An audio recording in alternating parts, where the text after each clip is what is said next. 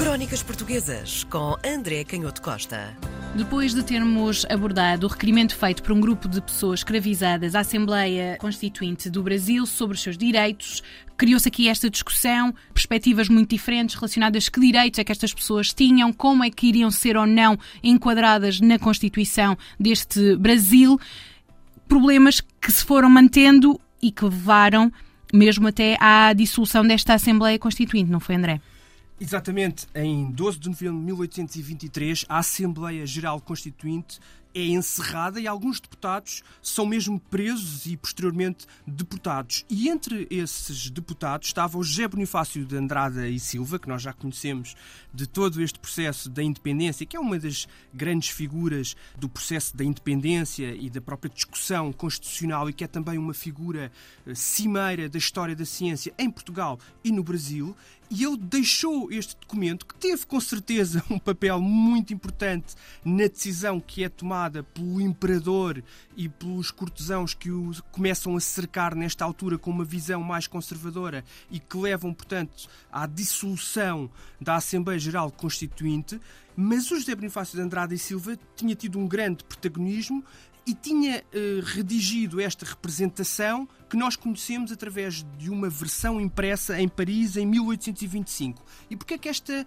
eh, versão é impressa em Paris alguns anos depois e não no Brasil? Porque, o seu conteúdo era, evidentemente, Sim. um conteúdo muito claro, muito polémico na época e com uma visão muito crítica daquilo que era o principal problema, ou, ou como tu dizias, que emergia como o principal problema, o estatuto constitucional das pessoas escravizadas, porque esta representação pretendia atacar esse problema de uma forma sistemática e não apenas de uma forma casuística. Portanto, propunha-se a resolver o problema através de uma lei que resolvesse o problema da civilização geral dos índios, segundo a expressão da época, e também com uma lei sobre o comércio de escravos e o tratamento dos cativos, com vista a promover,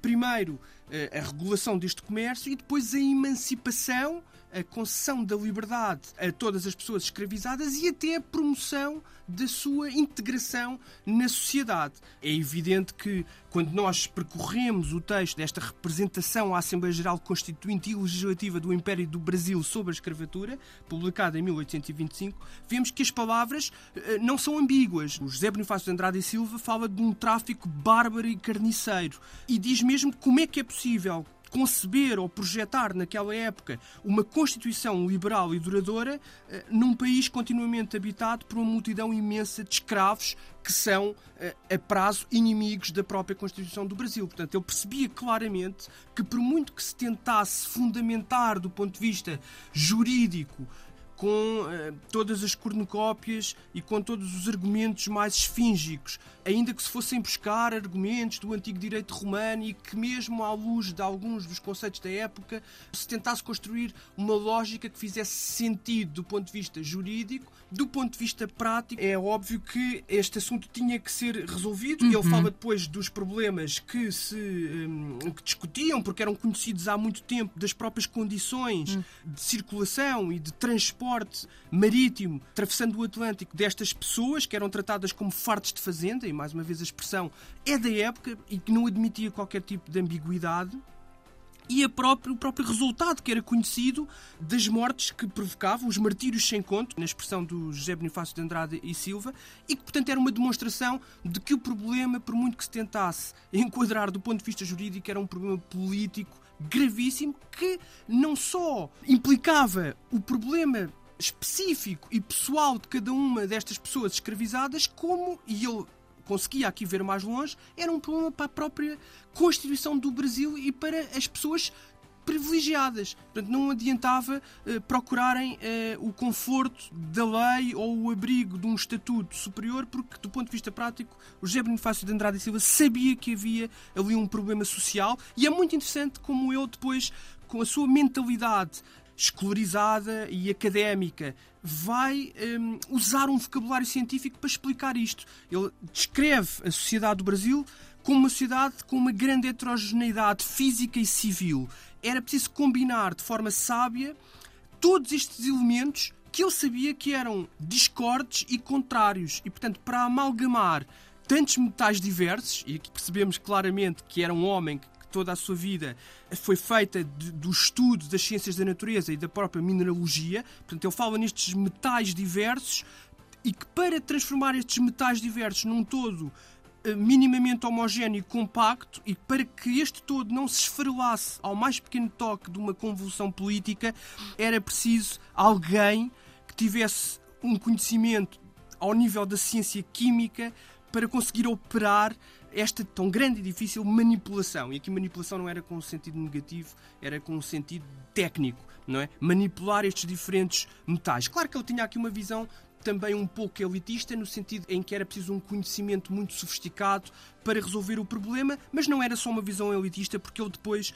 refutava os próprios argumentos políticos e alguns destes argumentos vão continuar durante todo o século XIX e até mesmo durante uma grande parte do século XX, no sentido de desculpabilizar em parte aquilo que eram as, os reinos e as, as, nações e também as, as repúblicas que continuavam a defender, ou pelo menos a admitir, mesmo que subterraneamente, este tráfico de pessoas escravizadas, porque no fundo usavam argumentos um bocadinho capciosos. O primeiro deles, a oportunidade destas pessoas que viviam em África terem acesso à civilização. E depois, por outro lado, e este era um bocadinho polémico mesmo aos olhos da época, mas depois argumentos mais difíceis de refutar, que eram, no fundo, a ideia de que mesmo este estatuto de pessoas escravizadas, o facto de serem retiradas da África permitia muitas vezes que estas pessoas que já vinham escravizadas de África não estivessem submetidas ao despotismo dos reis africanos e que fossem poupadas à execução, como nós falámos aqui algumas vezes. Ele diz, de forma muito clara e é muito interessante, que estes argumentos não colhem, porque, no fundo, mesmo que sejam verdadeiros, e nós sabemos que em parte eles são verdadeiros, a responsabilidade está do lado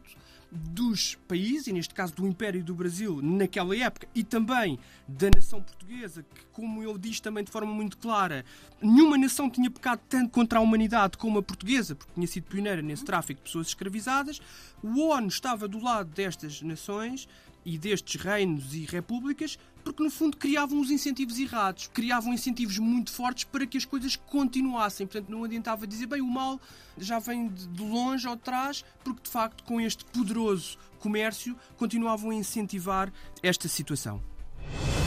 Crónicas Portuguesas com André Canhoto Costa.